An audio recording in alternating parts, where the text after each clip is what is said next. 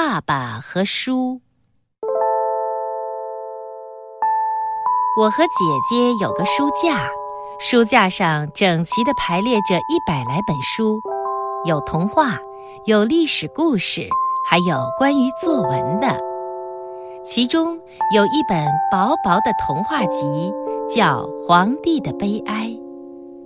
小伙伴常常来我们这儿借书。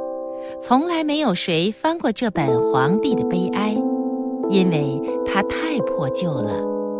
但是，对于我来说，这本书却比任何一本都要珍贵。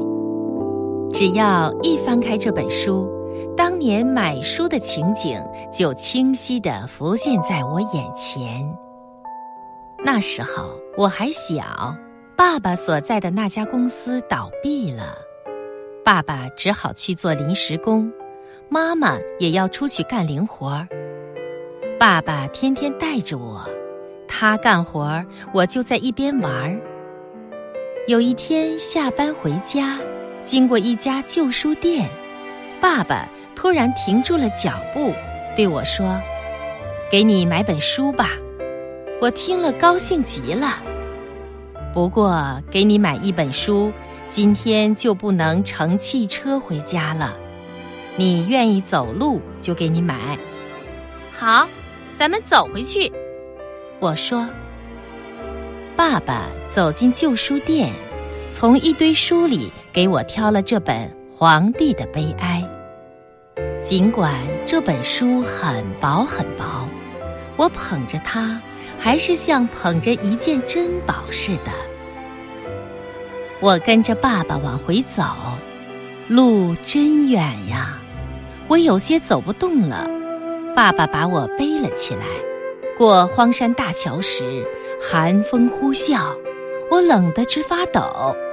爸爸问我：“怎么样？乘汽车比买书强吧？”我紧紧地伏在爸爸的背上，忍受着刺骨的寒冷，大声地说：“不。”买书比坐汽车强。爸爸点了点头，用他的上衣把我裹得严严实实的。走这么长的路是很累的，但是不这样做的话，爸爸就没法给你买这本书了。我仿佛觉得爸爸是含着热泪在说这番话的。那时我还没有上学，老缠着爸爸。让他一遍又一遍地给我念这本薄薄的童话集，大概念了好几十遍吧。听着爸爸念书，我渐渐地懂得了读书的乐趣。后来，爸爸病了，我们的生活更苦了。可是，爸爸的精神一直很好，只要有点钱，就一定会给姐姐和我买书看。每次买了书回来，他总要对我们说：“从明天起，咱们又得节衣缩食了。”说着笑了起来。节衣缩食，省吃俭用。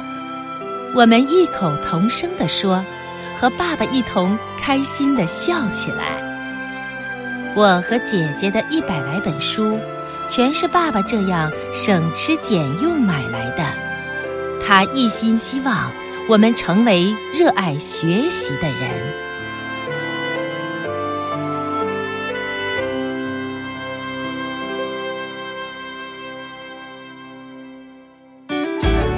更多课文，请关注微信公众号“中国之声”。